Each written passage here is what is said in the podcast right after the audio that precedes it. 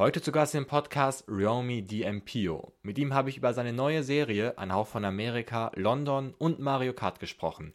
Das alles und noch viel mehr hört ihr jetzt hier in Reingeschaut. Mein Name ist Mark Clinton und das hier ist Reingeschaut. Schön, dass ihr mit dabei seid. Heute ist Ryomi DMP im Interview. Er ist ein vielversprechender Schauspiel-Newcomer aus England. Zu sehen war er schon in der irländischen Krimiserie Tödliche Flucht, welche letztes Jahr auch hier bei uns zu sehen war auf Arte. Jetzt übernimmt er eine Hauptrolle in der neuen Serie Ein Hauch von Amerika. Wobei es sich dabei handelt, das erzähle ich euch jetzt. Die sechsteilige ARD-Serie nimmt uns mit in die 1950er Jahre, genauer gesagt in den fiktiven Ort Kaltenstein in der Pfalz. Nach dem Ende des Zweiten Weltkrieges prallen hier zwei Welten aufeinander.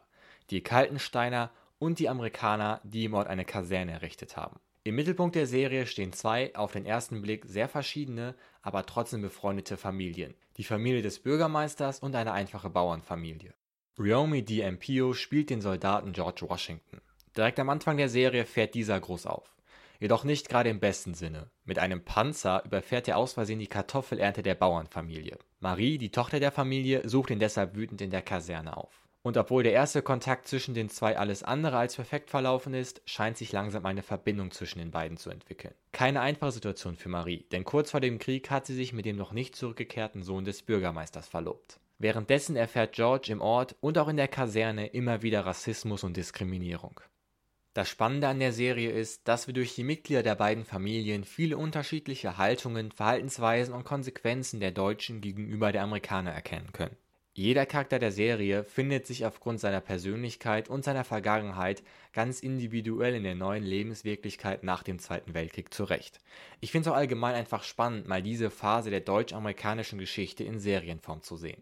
Neben Ryomi DiMpio sehen wir Elisa Schlott, Deutschland 83. Jonas Ney sowie Franziska Brandmeier, Julia Koschitz und Tatortkommissar Dietmar Bär. Durch die verschiedenen Handlungsstränge, die große Bandbreite an Charakteren inklusive toller Nebencharaktere und einem flotten Erzähltempo ist ein Hauch von Amerika eine wirklich gelungene Serie mit Geschichten über Liebe, Freundschaft und Gesellschaft. Vor einem spannenden und wie ich finde, relativ selten gezeigten geschichtlichen Hintergrund.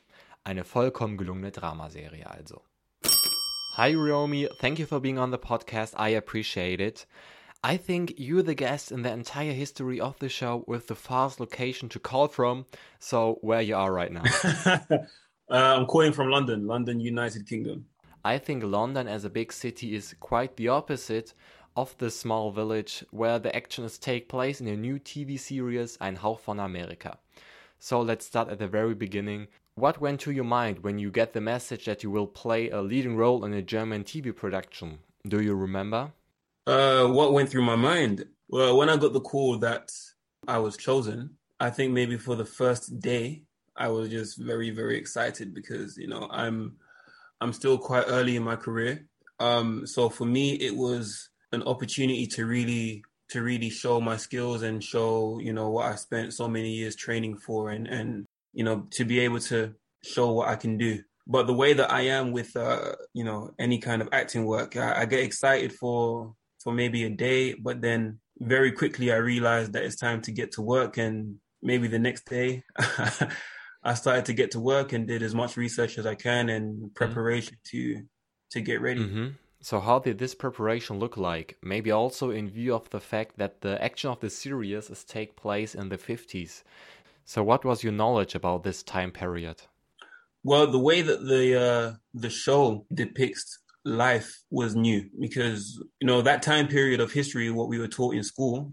I mean, that's the only thing I was really only taught about that time period in school, and they don't teach you everything. They only teach you about you know the actual war itself. It it was a lot of you know doing research online, um, looking at old videos or documentaries or reading books and also just after reading the script, you know, just trying to understand who George is as a character, where he comes from, and how, you know, how those two different lives kind of work mm. together. Okay, that makes sense. You already mentioned your character, George Washington. Is there something you take from him in your private life? Maybe a habit or a character trait or something else? I wouldn't say something that I take from him. I think I was lucky with this one, this job, because there are certain things that I think George and and I share. I think one of those is that we're very passionate, and you know, he's he's how how do I describe him? Because there's so many. I think I think the main thing is that him and I are very passionate about the things that we are, mm. you know, focused on or the things that we love. Yeah, I think that's true. Another cool thing about your character is that you can see him driving various vehicles, including a tank, by the way.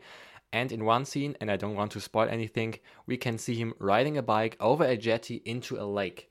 Do you did this spectacular stunt by yourself, or do you have a stuntman?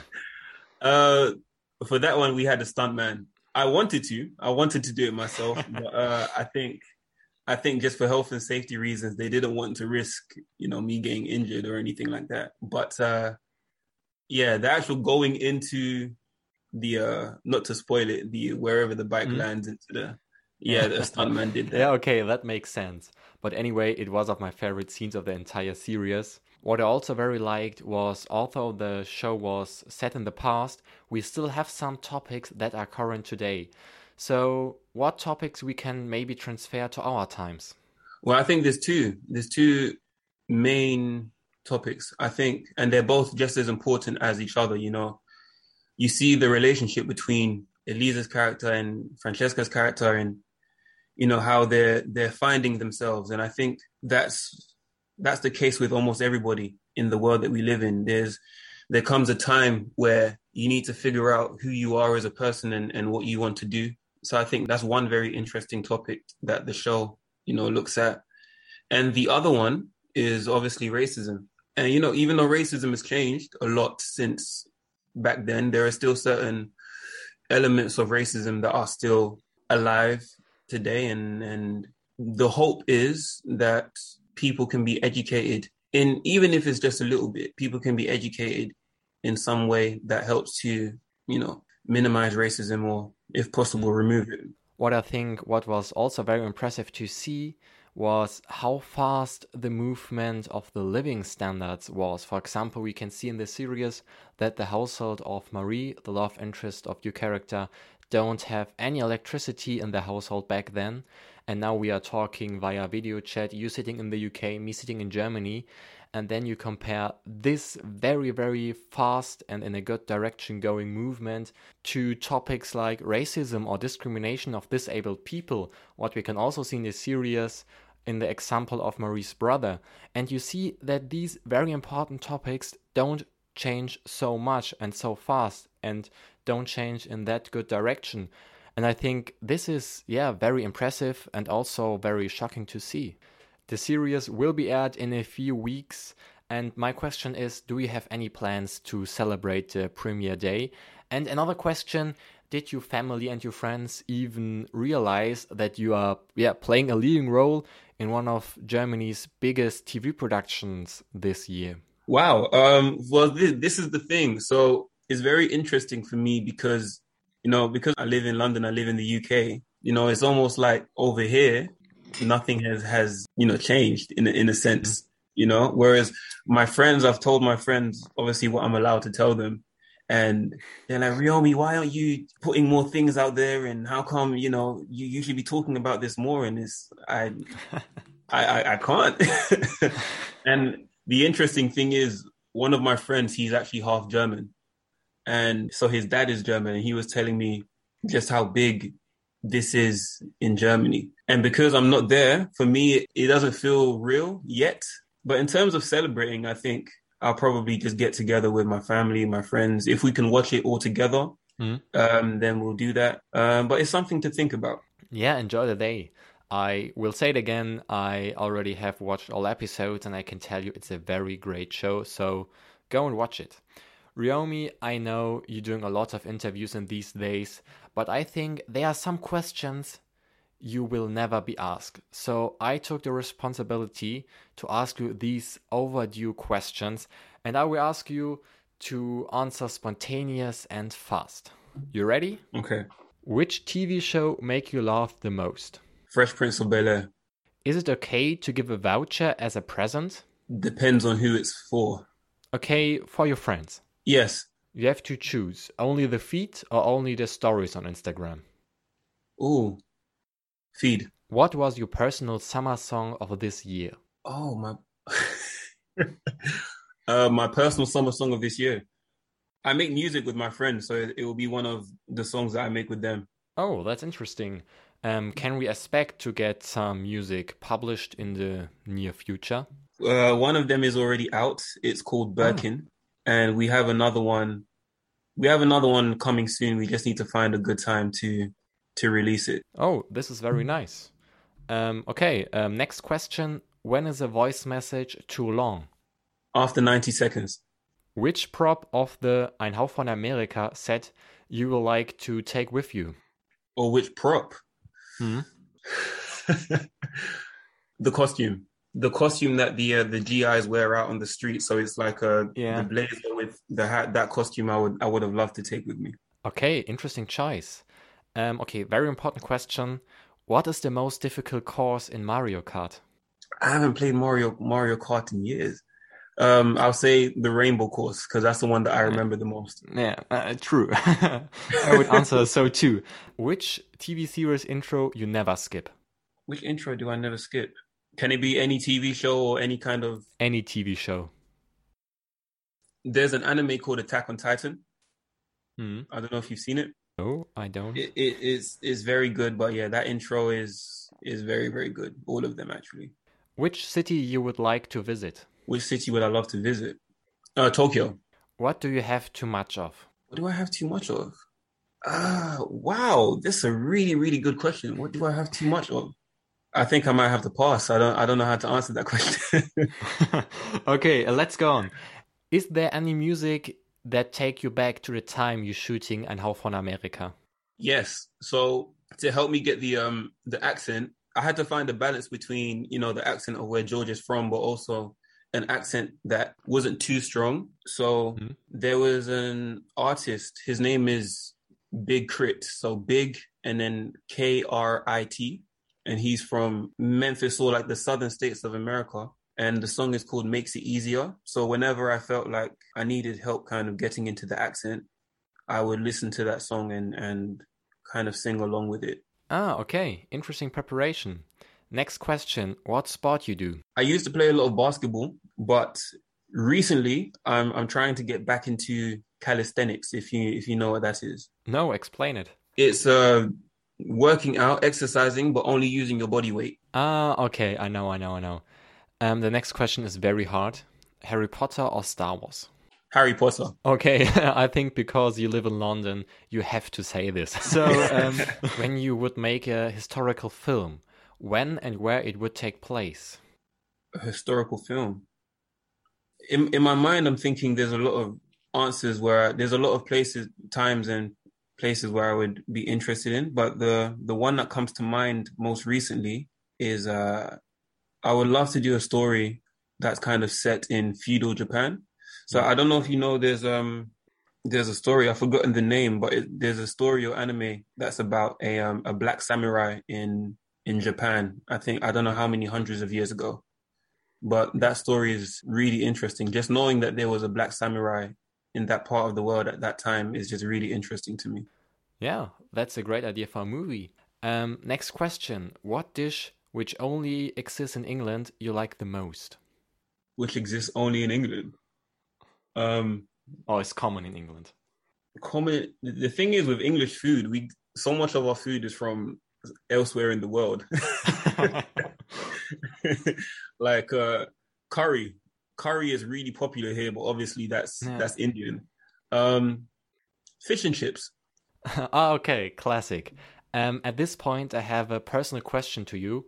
I once been to London, um, and I go to a shop and I want to know if this is common in London or a ripoff for tourists like me. I went to a shop and there was a wall with different kind of sweets like uh, jelly bears and so on and so on. And you can grab a cup and fill it with all these jelly bears and so on. You can mix it, and then you have to um, pay one pound for it and you can make it that full you want. Is this common in England? I don't think it's common. I think maybe it depends where you go. I think there are some places that will let you do that. I imagine that you went to somewhere like um like central London, like Leicester Square. Mm. So probably Yeah, there are some in the city. yeah. So there are probably some shops where where they'll let you you do that okay, next question. Uh, where you can relax the best? at home. Yeah, at home. Is TikTok annoying or entertaining? I used to think it was annoying, but I downloaded TikTok four days ago, so I'm I'm I'm trying to see what happens with it. I don't know. Yeah, I think it's both, I would say. Why do you think it's Um, annoying? you know, when you are sitting at home and scrolling through TikTok and like in half an hour watching through these clips, and then somebody came in and asked you, What did you watch? And you say, I don't know, but I'm was sitting here for like an hour. I, but I think uh, that's kind of annoying. when you wear the Hawaii bar from the series, which drink you would order? Which drink would I order? Your, your typical German beer. Yeah. oh, yeah, of course. Um, is Bigfoot real? Is Bigfoot?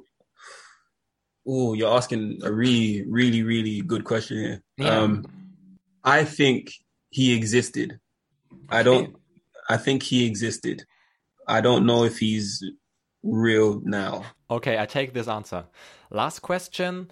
Um, earlier this day, I talked to Elisa and asked her to give me a question for the other interviews. I also talked to Jonas Nay um, earlier, and she asked which dance you want to learn. Which dance do I want to learn? Yeah. Uh, salsa. Salsa's salsa's a very, very nice, sexy dance. Okay, interesting answer. Um, I think you're also dancing on the series. Did you learn dance before? Did you learn it on set? Um, or you only are very talented?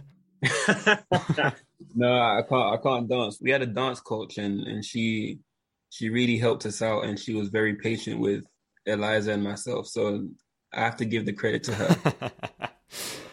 okay, these were the 20 overdue questions. Thank you so much for playing along, and thank you so much for being on the podcast.